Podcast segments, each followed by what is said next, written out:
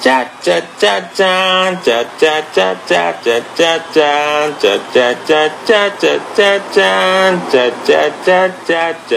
ゃじゃん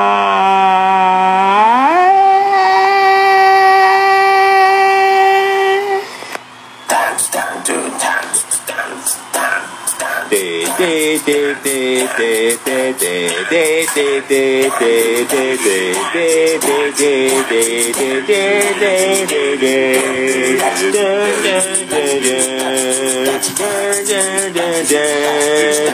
go, go, go, go, go, go, go, go, go,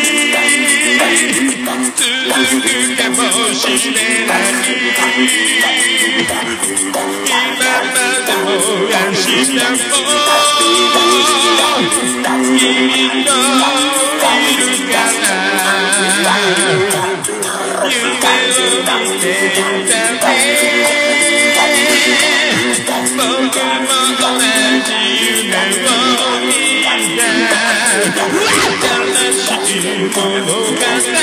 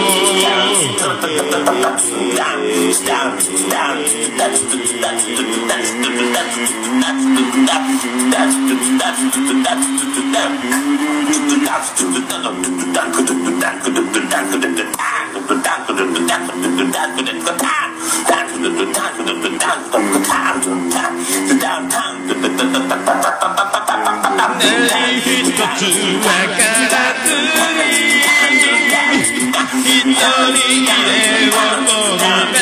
し幸せとう釣りを手に入れた間違ったことも落ち込んでたあの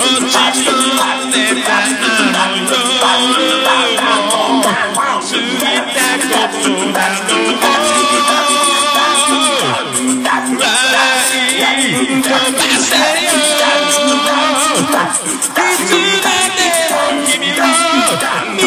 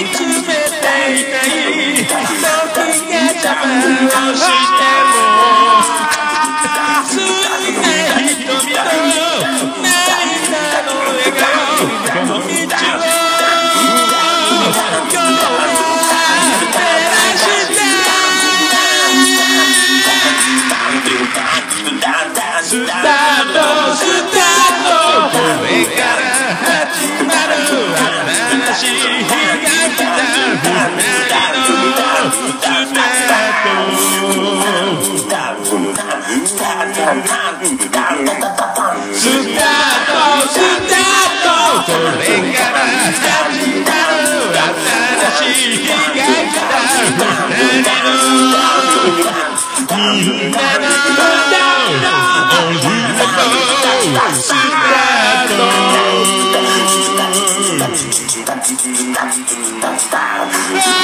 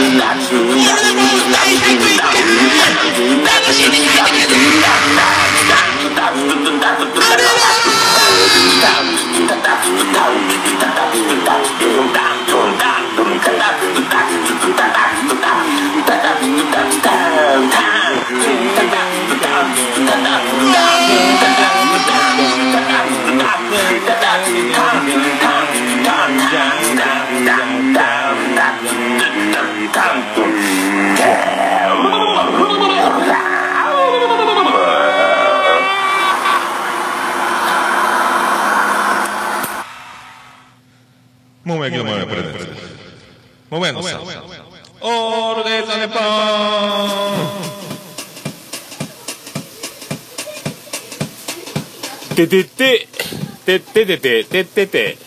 てててて、てて、てて、てて、ててて、ててっと。福岡市東区前松原若宮と交差点付近の桃焼きの店桃屋特設スタジオから今回もお送りしております桃屋のさんのオールデイズ・ザ・ネポン世界一聞き流せるポッドキャストオールデイズ・ということでお送りしております第101回でございますててて、斬新に。なんかボリューム大丈夫ですかねこれ。てたと、と、とててとてと、あそういうことなんでとすよ。てと、とてと、て、101回は、えてーとって、と。ってたて、えースタート地点だと。とってたて、ててと、スタート地点だという、えー思いからですねえースタートを歌おうということを急遽思いつきまして、えー昨日、えー一人山下達郎状態というあの一人でリズムをとってでそこからまた、えーベースを重ね、それから口でギターを重ね、それをもう一回口で、えーコーラスを重ねと。これボイスレコーダーを2つ使って、え1回撮ったのを次のボイスレコーダーにまたスピーカーを通して重ねるというあのもう非常に質の悪い、えーピンポンをしてですね。そしてあの生で今僕が歌うという、えーやり方でえー101回目をスタートさせると、えーぶっ壊そうと。概念をぶっ壊そうと、えーただただ1曲歌うというまあ本当前回あの101回目ですね。ありがとうございました本当おかげさんでね。まあおつみさんもあのマイクスタンドを手に入れましてですねポップガードも手に入れてえーこれがですね功を奏しまして、えーマイクから口を離してしまうという状況で、まあ、あのあのおつみさんがちょっと小声になったりすることが多々あったと思いますけど、まあ、なんとか聞こえたんじゃないかなと。ギリギリセーフやったんじゃないかなと。ね、あの今まではですねマイクを、手に持っておつみさんは顎にマイクをつけて小声でささやくというやり方をしてたんですけども、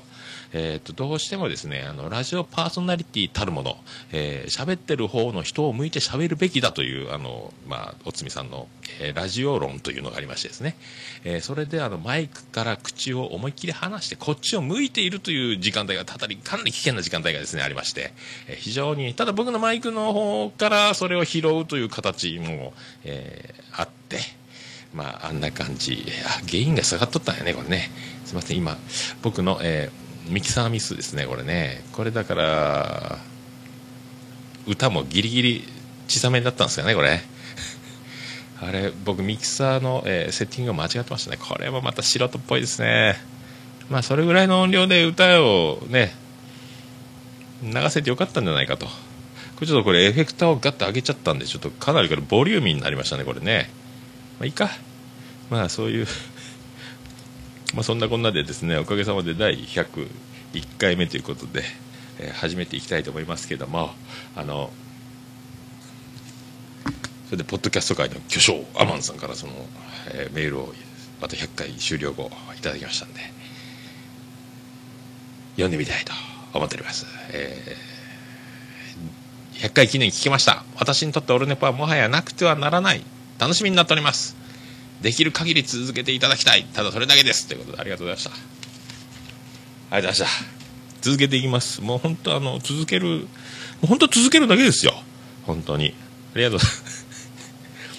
いやあの本当ですねあの僕もあのポッドキャスト聞くのが好きで、まあ、コーナーもやってますけどポッドキャスト実践多戦知りませんですね。あのいろんなこんなの聞いたあんなの聞いたと。皆さんあのやっぱりですね、えーいい意味でですよ。僕みたいな人はいないんですよみんなよく考えて、えー企画を練って、えーとあとそのね相方がいらっしゃる方はその掛け合いを、楽しみつつ番組作りされているという、えー僕はもう本当のこれ完璧な思いつきと、えーほぼほぼ、えフリートークと。まあこの辺はだからもうあの僕が長く続けられる秘訣というのは、えー一切考えていないというただ1週間経った経って1週間経った中で何かを喋ると、まあ、これを繰り返す限り、まあ、生きてる限りあの、まあ、セッティングできる限り本当にこれもう喋れるんですよね。本当は。電気代が払える限りですよ。ね、あの、通信費が払える限り、で 機材が壊れない限りはできるという。まあ、これがですね、もう僕みたいな人は必ず煮詰まりますから、まあ、これが一番いいんじゃないかということで、やっときますんで。まあ、あのね、えー序盤歌から始まりました。101回、えーこれからも続いていくと思いますんで、皆さん、どうぞあの、よろしくお願いします。そしてあの、今、えー曲をどこに行ったか探しているということで、どこ行ったんですかね。僕何をかけろうと思ったんですかね。えどれやったかな。これかな。多分。それでは皆さん、え提供は桃焼きの店桃屋の提供でお送りいたします。よろしくお願いします。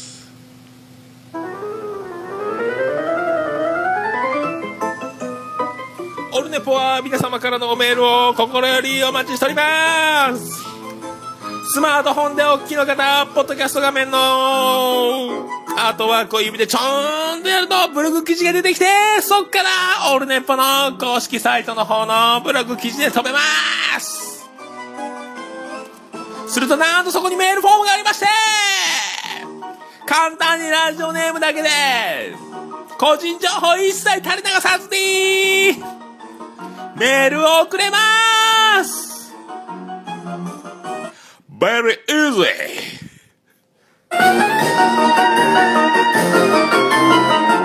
そんなおメール心よりお待ちしております。なお、金利手数料送料一切かかりません。オルネポが負担します。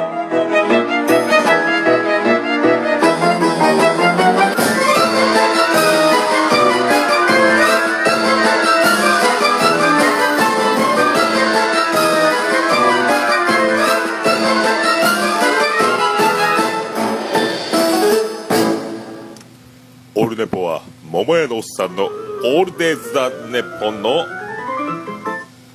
略です。ということでお送りしております。第101回でございます。本当今日は7月10日の金曜日またまたですね。1時半を超えております。13時30分を超えておりますという。最近遅いねなんかね。まあそういう感じでやっております。よろしくお願いします。あの高校野球がですね、えー福岡ももう始まっておりましてまああの明日久留米商業対、えー復興大上東これ好カード。あとはですねこれが久留米の方であるんですけども今度であと大郡球場の方はですね、えー福岡大大堀高校対、えー福岡工業。このですね福岡大大堀が、えー選抜賞の九三大九州を、えー2-0で破ったと。だからあのすごいピッチャーがいると。プロ注目の、えーこのピッチャーが1人投げ抜いて完封しちゃったと。93で九州はだから0点だったと。だこういう波乱が起きてるんですよ。だこれも気になるし。でも久留米商業対上東、まあ、久留米商業っていうのが、えー甲子園の100回記念100周年の記念してですかね。第1回から出場している、えー10校のうちの1校だということで伝統校で今注目を浴びてるんですけども、まああの見たいんですよ。で久留米商業は何がいいかって、えーシートノックがいいんですよ。で監督がタヌキみたいにお腹ぽっこり出ててなんだこのおじさんと思ったらこの人が監督だったんですけどあのネット裏で弁当食っててなんかみんなにペコペコ挨拶されてるおいちゃんがいて誰だこの人だと思ったら、えー試合前になったらノック始めてたんですよ。グラウンドに出て。すごいなと。シートノック激うまなんですよ。まあそれが見たい。だからですね第1試合9時半久留米、えーこれが9時着と、えー目指すには、えーまあ、7時に起きなきゃいけないということでで今日の営業終了後ですね、えー何時に寝れるかが問題なんですよ。行きたいなと。まあ高校野球一回見てないですからね。見たいんですよ。いやー。高校野球。でこれねでまあ今年はですねまあ本命なきまあ大混戦というまあ感じだと思うんですけどね。だからあのシード強いと思われ春日もあっという間に負けましたし南地区に負けたんかな？で南地区は次負けたんかな？だからそう波乱の波乱の波乱で。で、まあ、旧国大が24対0の圧勝でスタートしていると。あのロッテ山本浩二監督の息子元ね。山本武蔵。が4番に。あと去年も、えーガンガンホームラン打ってた子もまだいますし4人ぐらいだから強打者が揃ってる。で今度ピッチャーが今度はですねえー、と去年のエースはなんですかあの継投で出てくるという先発しなかったんですよね。なんかスタミナがないとかなんとかで。今回はバシバシ140キロ台を投げるまっすぐで去年は左の、えー南東派技巧派だったんですよね。まあでもキレのある球で結構三振は取ってたりするんですけどもなかなか打ちにくいピッチャーだったんですけど今回は本格派ですかね僕見てないからちょっと分かんないですけど、まあ、それ見てみたいと旧国も見たいし、まあ、まず上等で上等は応援が素晴らしいと。多分全校応援あるんじゃないですかね今回。これ次が県大会ですかね。なかなかそういうところが見どころ。高校野球見たいんですよ。でやっとあの今福岡が気温が30度超えてきてですね今草暑いとこれ日焼けするぞという、ね、日焼け止め塗ろうかしらというやつですよ。楽しみやな楽しみなんですよ。そんな野球をですねまだ見てないんでこれまあね、まあ、野球見てないっつうのが来月結婚式のパーティーのオファーいただきましてまたですねえー結婚パーティーでスピーチします。ねえ。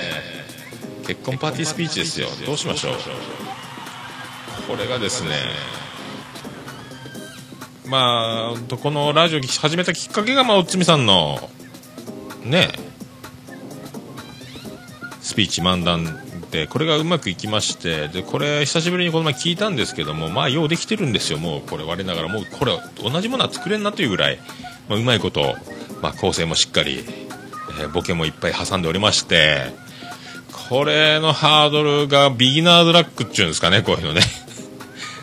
で、まずその1ヶ月後、おつみさんがまた今度、身内だけを中心に、親族とか抜きの、今度ライブハウス CB で結婚パーティーした時も、僕また、尾崎肝彦漫談ということで、尾崎清彦のまた会う日までを何回も対応して、えーそれを軸に、で、縦軸にずっとボケていったという、えーやつも、またこれが好評でですね、まあ、それ、まあ、そういうイメージをもとに、えービアンコネロ前説でだだ滑って具合を悪くするというのとか、まあ、この前のパーシーズンのやつとか、まあ、そうやってちょっとあの、まあ、だいぶこじらせてきてる。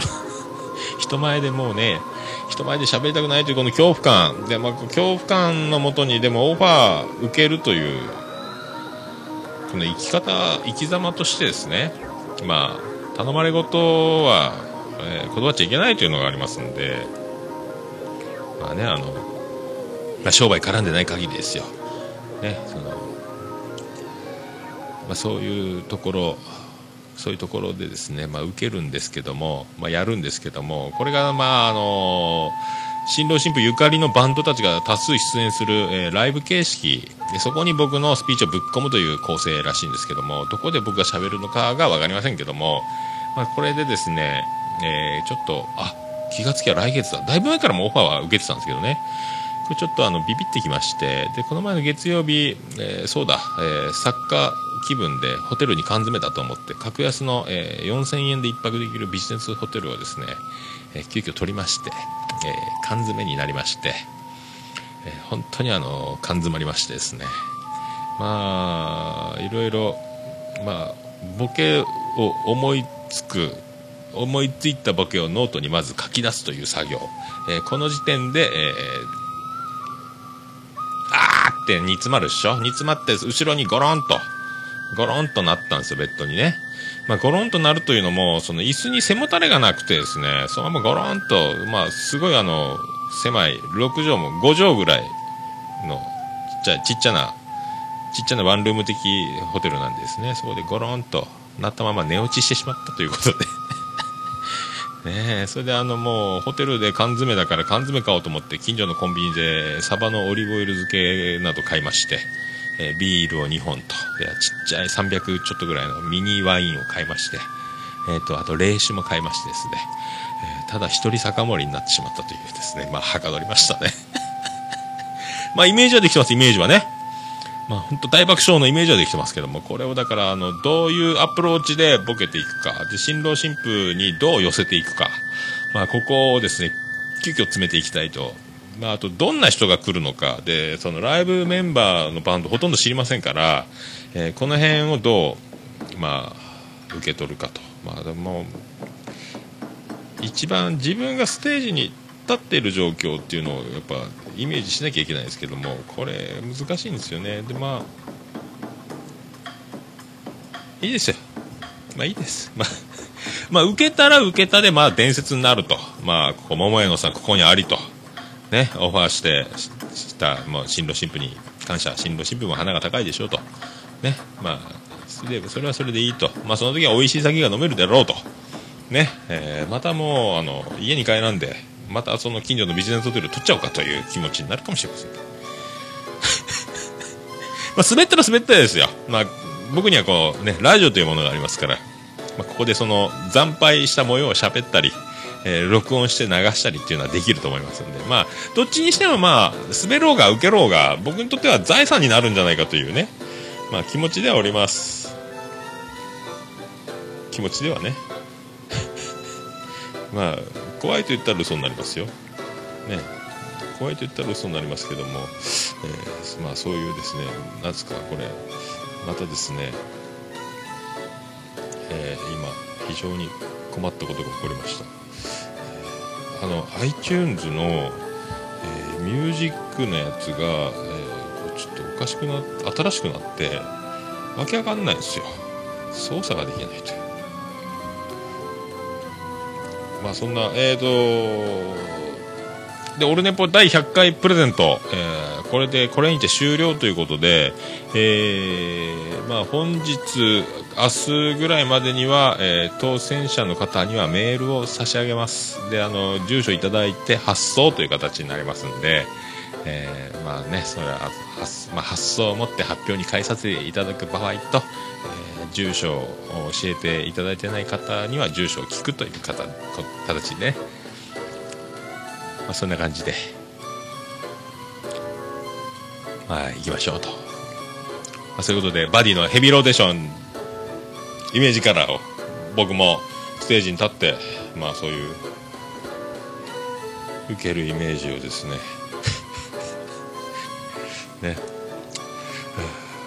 暗くなってますか？僕。大丈夫ですか？大丈夫ですかね？もうあの歌で出し切ったという感じが。歌ばっかりですね今日。ミュージックコーナーですね本当ね。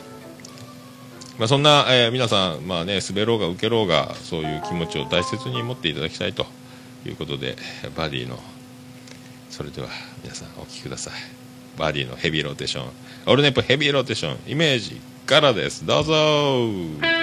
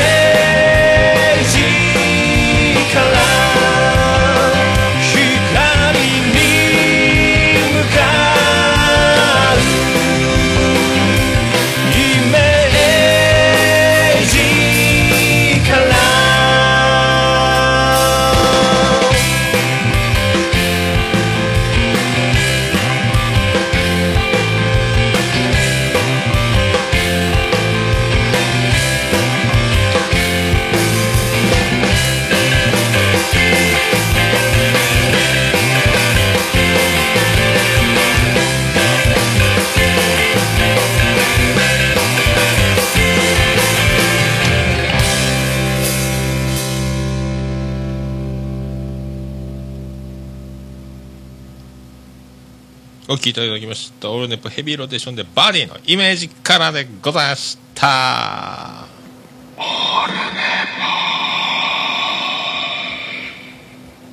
ということでお送りしております福岡市東区前松原赤宮と交差点付近の桃焼きの店桃屋特設スタジオから今回もお送りしております第101回の、えー本当もう流れも何ももう今までどうやってたっけ？みたいな感じになるのは、まあ、100回目を取った次だからということですよねまあそういうことですよ、まあ、一人喋りの回を1回飛ばすと。こんな感じじゃない こんな感じじゃないかなと思うんですよね。本当。えっ、とね。まあそんな感じで。でバディ今度、えー来週ですかね。東京まだブログ貼っときますんで。東京レコ発はありますんで、東京在住のお近くの関東の皆さんもぜひあの CD ゲットしていただきたいと。お待ちしております。ね。で昨日パスタをですね朝から食べたくなりましてパスタがあったもんですからで業者のサンプルでステーキソースのやつが3種類ぐらいあってパスタにいけそうな玉ねぎなんとかみたいな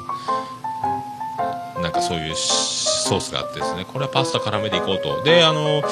えージェニファー王国から送られてきた取れたての玉ねぎっていうのがありまして。だから、まあ、オリーブオイルで玉ねぎを、えーしっかりと、まあ、軽く、え炒めてですね。しんなりなったところにそのステーキソースとパスタを絡めたやつを、えーオリーブオイルたっぷりめなやつを作ろうと、まあ、そう思いまして。パスタをまず茹でると。で茹でる間お湯が沸くケトルで沸かした方が経済的にお得ですから、まあ、ケトルでお湯を沸かすと。であのケトル満タンで沸かすと時間かかるんでその間にシャワー浴びようということでシャワー浴びて帰ってきてお湯が沸いてると。でそれを鍋に入れてと。でパスタ茹でる時には塩を入れなきゃいけませんからで塩触ると手につくのでそのもう箱ごと持ってジャバジャバジャバっとお湯にぶち込んだら、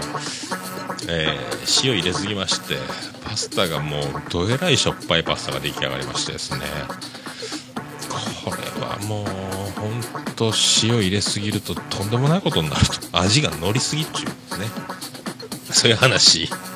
でこれはもうどうにもこうにも食えんとご飯のおかず以上にしょっぱいと。もうこれ保存食かってなったんでもういいやと思ってお湯入れたんですよ。パスタに。お湯をかけたんですよ。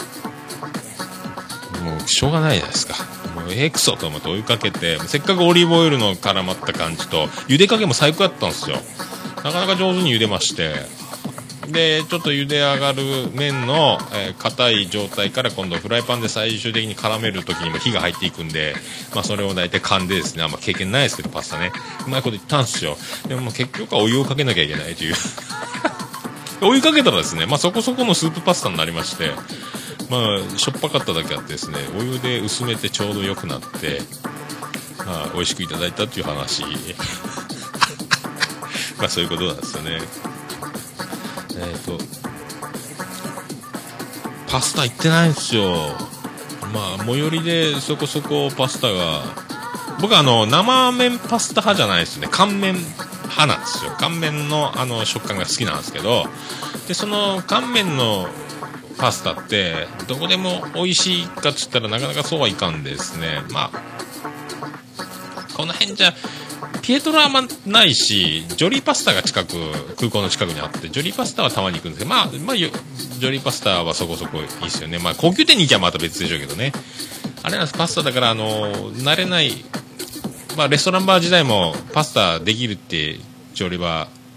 入ってきたりしてもなかなかあのビビリな人はパスタ湯で、えーシャバシャバにして味を整えてなんとか出そうとする人で自信がある人はやっぱソースとかオリーブオイルとかでかっちり麺が固まるぐらいにこう麺が立つというかですね。で仕上がる。であのこう自信ない人ってシャバシャバになるんですよね。まそういうのがあるんですよ。だからその辺でもまあだからまあいいですよね。ジョリーパスタよくできてると思いますんで僕もちょいちょい行くんです。最近は行ってないですよね。でも自分で作っちゃったっていう話。で失敗しちゃったっていう話ですよ。ね。偉そうなこと言うなっちゅう話なんですよ。であとなあのあれですよ話変わってあのランキングがまたアマンさんから、えーちょっと上がったよってまだ今下がってるんですけどなんかあの140、150位くらいから100位の3桁ギリギリのラインを上下する1週間を繰り返してるみたいなんで、で、なんか聞くとこによると、あれですよね、レビューの数も、まあ、購読者数、購読ボタンを押している人の数っていうのもあるでしょうし、ダウンロードのね。あと、レビューを書いてる数っていうのもどうもランキングに関係するらしいという話を聞いてたんで、えっ、と、もう昨日自分でレビューを書いてですね、自分でレビューを書いてみたと。皆さん、あの、レビューありがとうございます的なやつを書いて、えー今反映されて僕のレビューも載ってるんですけども、このレビューが3つになるということで、これランキング上がるんじゃないかと。で、ランキング見たらですね、上がってないですね。137位かなんかやったか。あんま関係、やっぱ本人だろうっていうのはわかるんですよね。さすが iTunes ね。お前本人だろと。お前のレビューはダメだよと。まあそういうな皆さんよろしかったらあのねレビューお願いします iTunes のアカウントお持ちの皆様えーっとですね検索してオルネポを検索するとオルネポポッドキャストっていうのが出てきますんでオルネポポッドキャストの方に今レビューが3つありますんで、えーそこにレビューを書いていただきたいと、えーそこ書いていただければ僕のランキングが上がるんじゃないかと。まあランキングが上がったからといってえー何がしたいってわけではないですけどもただあのどうせならですねちょっとあの一時的にだからあのこのポッドキャスト新しく新規移転したら急に購読者数がガーっていただいたりレビューいただいたりで、えー、と6位とか来ましたですね。で前あのホームページで作成した時はあの3位とか言ってたのもありましたけどね。そういう技で、まあ、1はなったことないですけどもね。まあ、どうせならですよ。一回ぐらいこう景色をいい絶景を見たいというのとまあねランキングが上の方になると、まあ、いい出会いが生まれるんじゃないかというその、まあ、いいじゃないですか。よろしくお願いしますよ本当。まあ上がろうが下がろうがもうねやることは変わんないですけどもね本当。まあ、そういうレビュー作戦もやってみて、えー失敗に終わってるという話を今報告来週わかんないですよでも。まだレビュー反映されてからもうちょっとしてからランキングが上がるかもしれないですけどね。毎週だからでも、えー金曜日アップした後はあれですもんね。上がってますもんね何日か後に。まあ、そういう繰り返しにさらにエッセンスとしてですねこのパンって起爆剤になったら面白いんじゃないかと、まあ、思いつつですね。あとあのそう先週第100回がすぐ取って出しできなかったんですよ。どうもあのパソコンがもう古すぎてビスタ Windows ビスタなんですけども古すぎてで一昨日パソコンショップ持ってったらアウトと。もうあのインターネットエクスプローラーの、えー進化にパソコンがついていけないんでもう買い替えた方がいいですよっていう。バックアップもした方がいいですよ。これいよいよもう対応できなく化石みたいな状態だと、まあ、鼻で笑うぜみたいな感じみたいなんですよ。でパソコンだからなんすかねあのどうにもならんので、えー、ツイッターも、えー今もうパソコンの画面じゃなくなってモバイルモードになってるんですよ。もう対応できないと。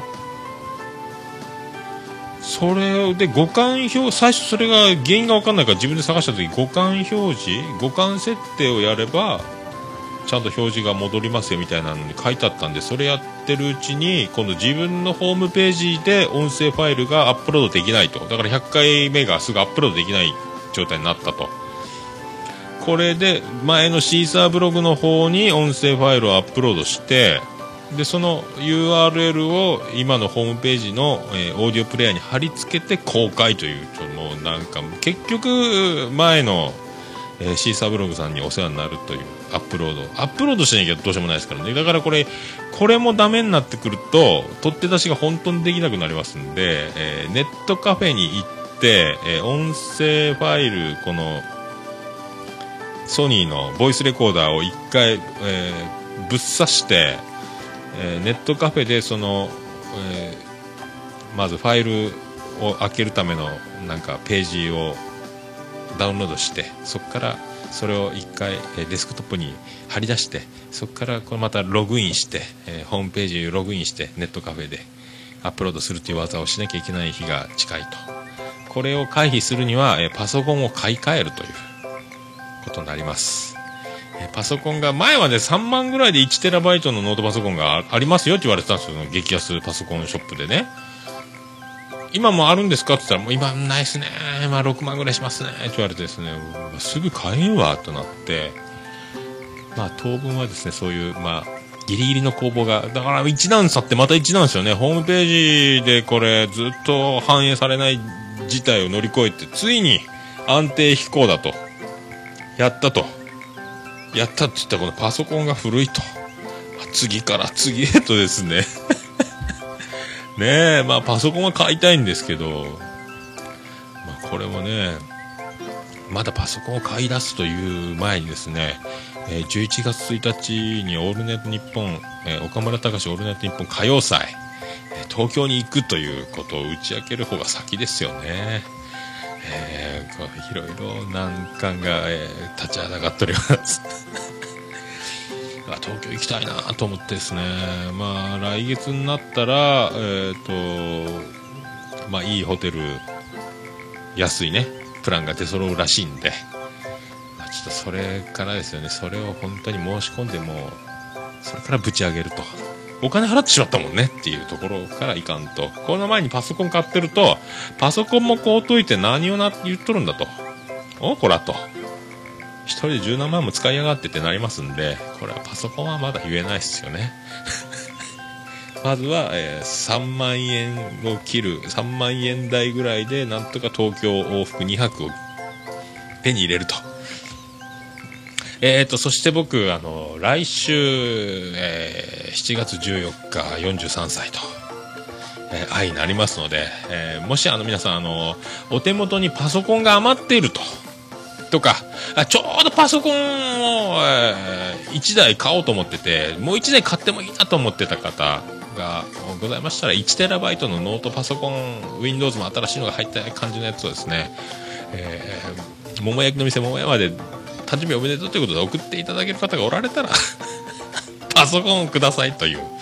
ね、えーもし、えーパソコンが複数台桃屋に届くようなことがあれば、えーリスナープレゼントということで。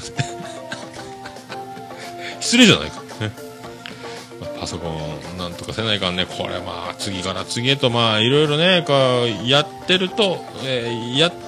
たら必ず起こる問題たちというのがね。これがまあこれが人生の縮図ですよね。まあね、まあ、そういうのも乗り越えていきます。しょうがないです。しょうがないです本当ね、うん。そういった感じで、えー乗り越えていこうということでそういう歌を、えーお送りしようと思います。それではビアンコネロで「えー声よ」お聴きください。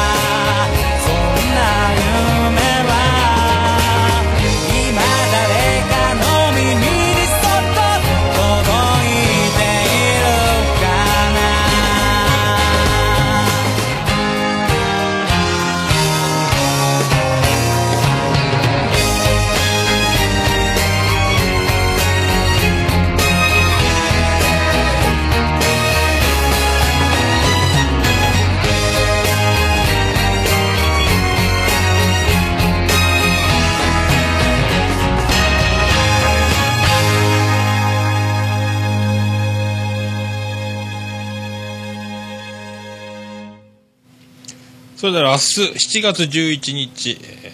ーライブハウス CB でワンマン締め込みライブあります。ビアンコネロで声をでございました。明日皆さんライブハウス CB 行ってください。ちょっとね歌いすぎ曲1曲歌ったっつうのもあるんでもう時間がですねもう45分ぐらい じゃあポッドキャスト次戦打線知りませんのコーナー。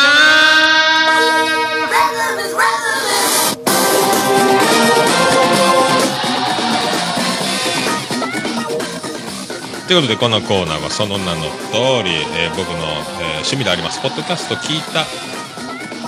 こんなの聞いたあんなの聞いたこんなの面白かったっていうのを喋るコーナーでもあり、えー皆さんのこんなの聞いてますこんなの面白いですっていうのをメールで紹介いただくというコーナー。そしてポッドキャストやってる方私こんなのやってますみたいなのも、え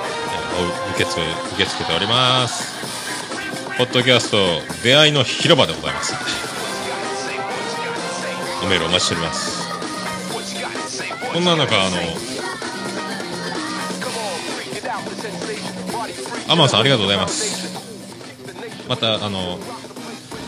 もう本当いつもありがとうございますねアマさんからまたメールをいただきましてですね、えー新しい番組の紹介が来ておりますえっと、ベアアタック怪奇ラジオから新番組のベアアタック祈願ラジオが生まれました。えー、ちくひめさんとエイさんの女性コンビで、えぐい内容を楽しそうに語り合うところが魅力です。始まったばかりなので、今が聞きどころですということで、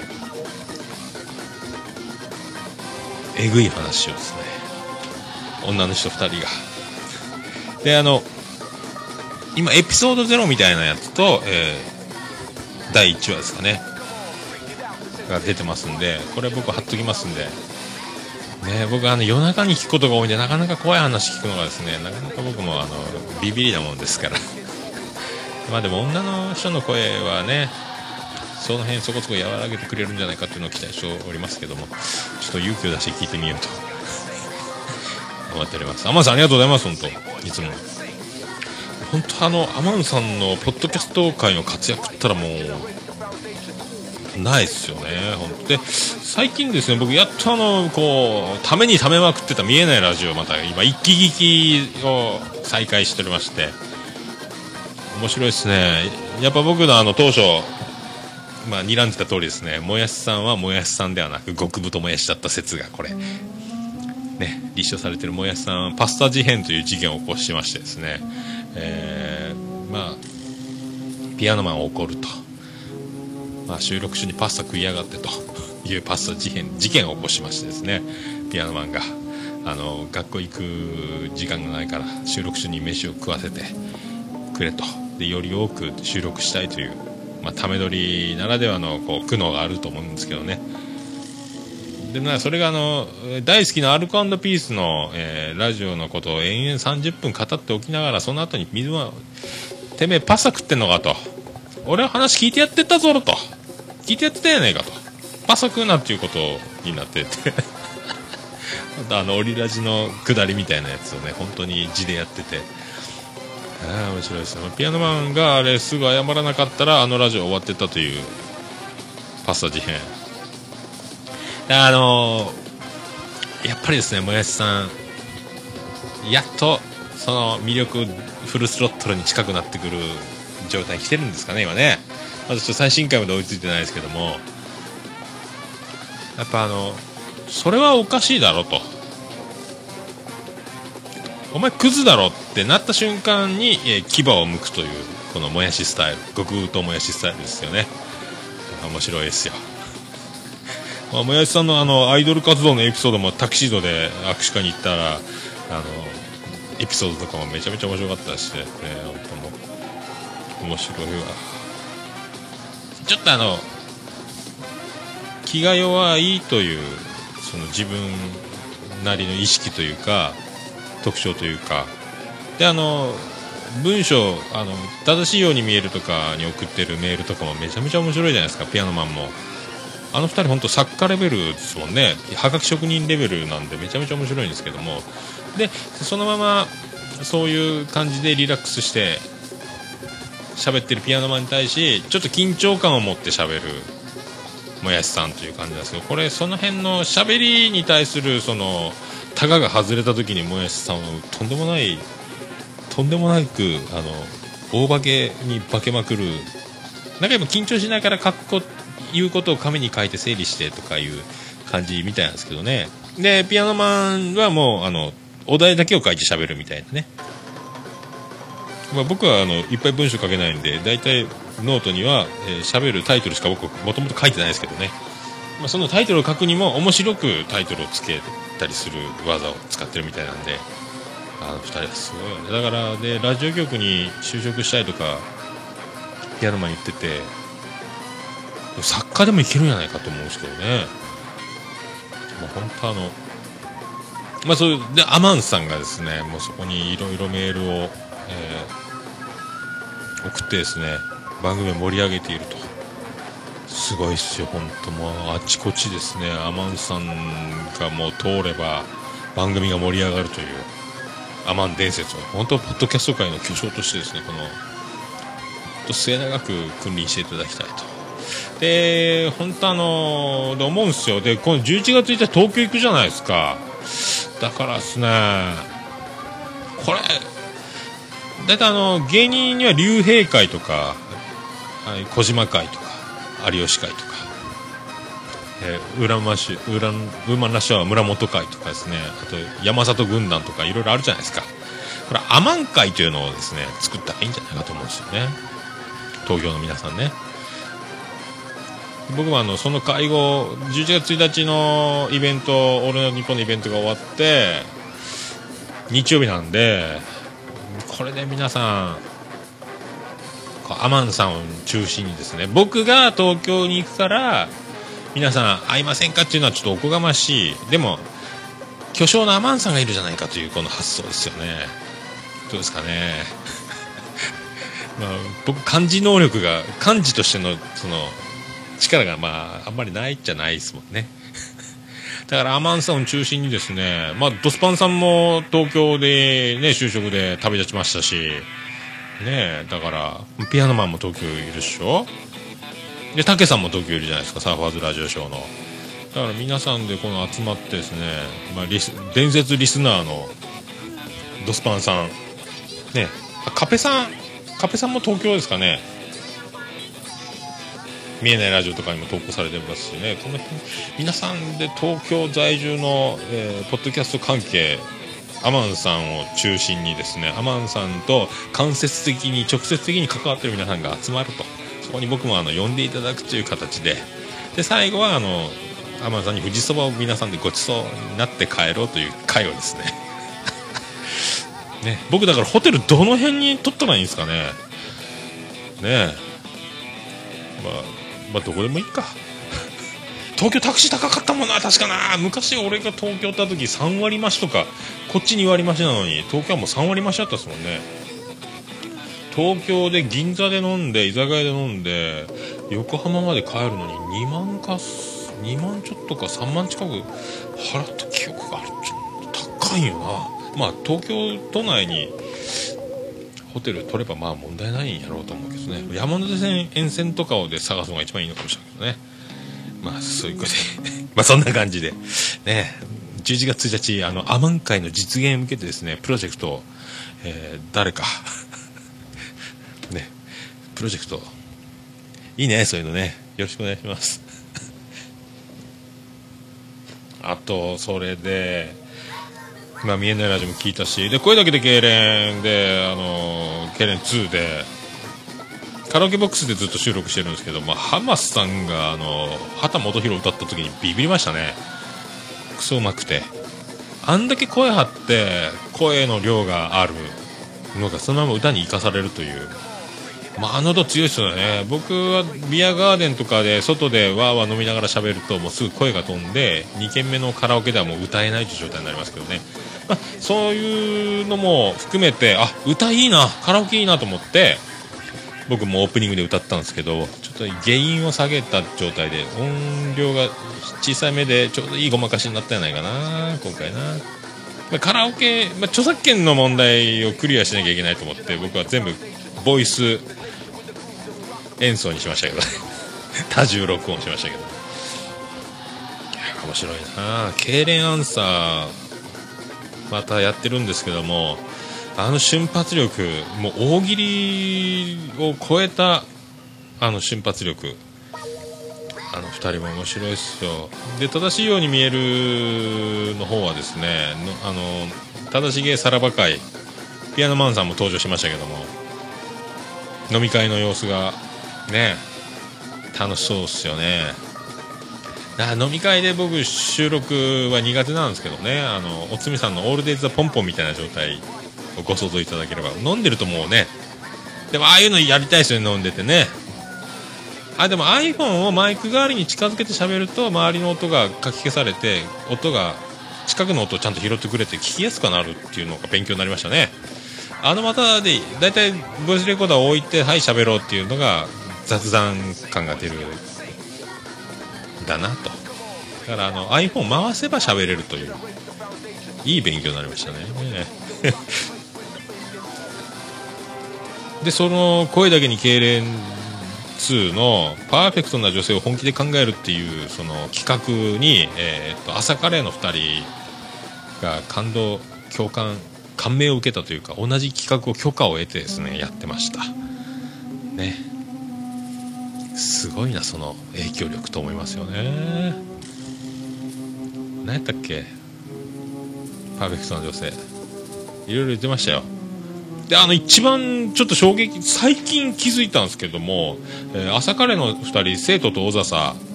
僕は写真のあのアートワークで背の高い方の声だ声が僕照れこしてたんですよね。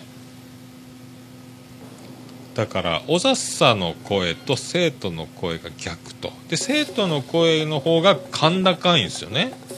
でも背が高い方が声が低いと思ってたんですよ。イメージで。であのがっちりしたあ小田さんの方が声が高いと思ってたんですよ。逆やったっすね。なんとなくあれ？あれ？で女子慣れで沖縄行ってる時にあれ？ってなってあれ？ってなったんですよね。なんかいつもツイッターとかでも言ってる写真が逆っぽいなと思ってたんですけどもやっぱどうも違う。今今更ですけどもなんかもうあのイメージと声が逆っていうのはこれねなんとなく甲高い声で背が高いっていうのがちょっとイメージできないですよね。なんかかすれてる方がと思ったんですけどまあこれはだからびっくりして。なんとなくなんもしかしてと思ってたんですけどね。やっぱりそうだったかと。なんかまあ人の話を僕よく聞いてないっていう特徴がここに出てるんじゃないかっていう。の すいませんね本当ね。あともうそらジョーさんで結婚のについて結婚するべきかみたいな。結婚は大切だみたいな。あかっくんって子は賢すぎますね。理解力がありすぎるというか。やっぱ皆さんやっぱねもうちゃんと大学まで行って勉強してる人たちのやっぱそういう理解力。だからもう本当僕よりだいぶしっかりしてるんじゃないかなと。僕は考えないで大体大大怪我をするつまずくそこで学ぶという、えー本当あの命がけのスタイルで学んでおりますけどもちゃんとやっぱ賢いみんな本当ねそうやってちゃんと理解力があればね危ないよっていうところに本当危ないとって言ってね足を踏み入れたりしないですもんね。それが僕はやってみなきゃあかんない体質っていうのがね僕本当あの扇風機を指で止めてて手で止めて遊んでてでジューサーミキサーも指で止まるんじゃないかと。でちょうど、えー親戚のおばさんが晩ご飯作り来てて「おばさんこれミキサーを指で止めたら止めれるかいな?」って聞いたら「そんなこと指がぐちゃぐちゃに肉ちぎれるよ」って言われたんですよ。でもその答えを聞く前に僕もスイッチ押しちゃったんですよね、まあ、たまたまフラッシュボタンを押してたからブンブンって手を離せば止まるというスイッチでミキサーに指当ててスイッチを押してみたんですけどね、えー案の定ですねもう血がダバーッともうそげ落ちましたね。まあ、そんなことも中学の時にやってですね、えー血が出すぎて翌日から熱を出して寝込むということもありましたし。ちょっとすみません気持ち悪い話すみませんね。すみません。まあそれぐらいだから僕はちょっと頭がですね賢くないんでまあどまあ学ぶ答えは同じにしても学び方がひどいっていうのが僕の特徴。かもしれない。まあそんなねそんなことでございます。あとあ千年多田さんの「僭越ながら」っていう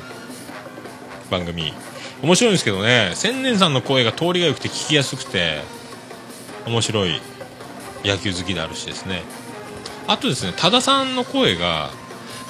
面白いんですけどもあの多田さんは一切声を張らないんですよ。下手したらあの小声なんですよ。あのこれぐらいの声で喋りますみたいな感じで聞こえるんですけどもあれ。ボリュームのバランスがほぼ聞こえない時が。僕の耳がちょっと遠くなってるのもあるのかな。ボリュームもいっぱいいっぱいでも結構張ってないですもんね。声をね、まあ、そういったのも含めて面白いんですけどもよかったら本当皆さんもそれを聞いて確かめて面白いこと言ってます。声張ってないです。これが 面白いですよね。まあそんなとこですかね。まあもうここ最近はだからあの一気聞きを見えないラジオ一気聞き強化ウィークみたいになってますね。はい。あとその増田さんが僕のブログ登録してもらったみたいでありがとうございますホームページ。増田さんもあのあれなんですよ。ブログやってあって。えっ、とワードプレス経由なんですよ。だからワードプレスつながりで。ありがたい。まあ全然僕とは違うおしゃれな素敵な意味のあるブログを書かれてると思います。僕は本当もうなんか僕のブログはひどいんですけど恐縮でございます本当。ねえ。ちょっと登録させてもらおうかなと思ってるんですけどやり方をちょっとパソコン今ちょっとつまずいてますけども。まあそんな感じで。ああ1時間過ぎたわ。やべえ。あらら。やばいな。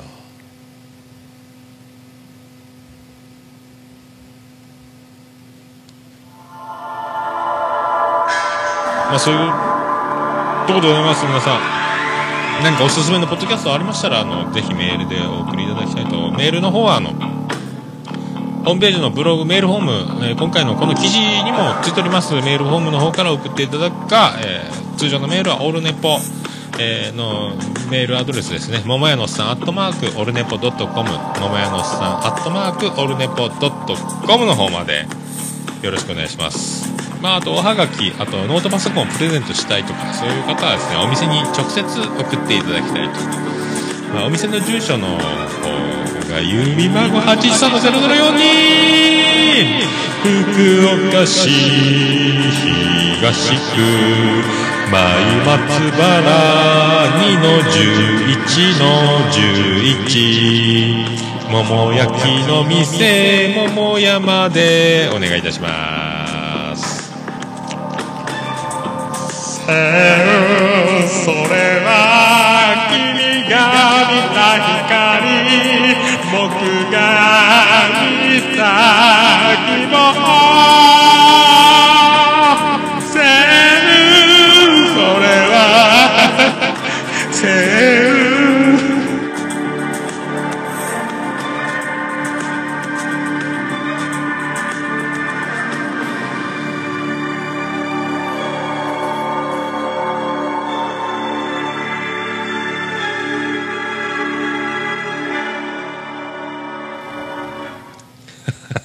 エンディングです。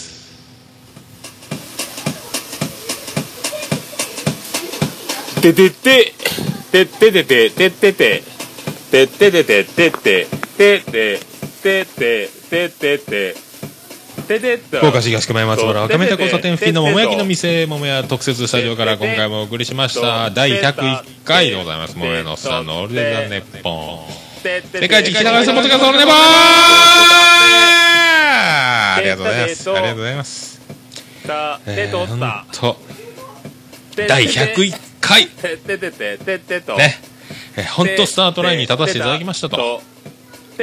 まあ、スタートラインに立たせていただきましたと言いながらも、まあ、42歳ラスト収録ということで、まあ、42歳こういった形で締めくくらせていただきますと、とってたてててといいんすかねとたて本当でも本当ねみんな人気番組伝統ある番組っていうのは本当5年ぐらいやってあるんでやっと本当もうやっと2年石の上にも2年ね42歳で2年ね43歳で3年目というそういう形でまあ7月14日水谷豊が生まれた日。で中森明菜石川秀美早見優、えー、その辺が前日に生まれております。まあそんな素敵な、えー、星のもとに僕は生まれておりますんで。ね。そういうことです。じゃあ皆さんまた第102回夢でお会いしましょう。あでだ福岡市東区若宮と交差点付近から全世界中へお届け。桃屋のおっさんのオールディーズ・ザ・ネポー。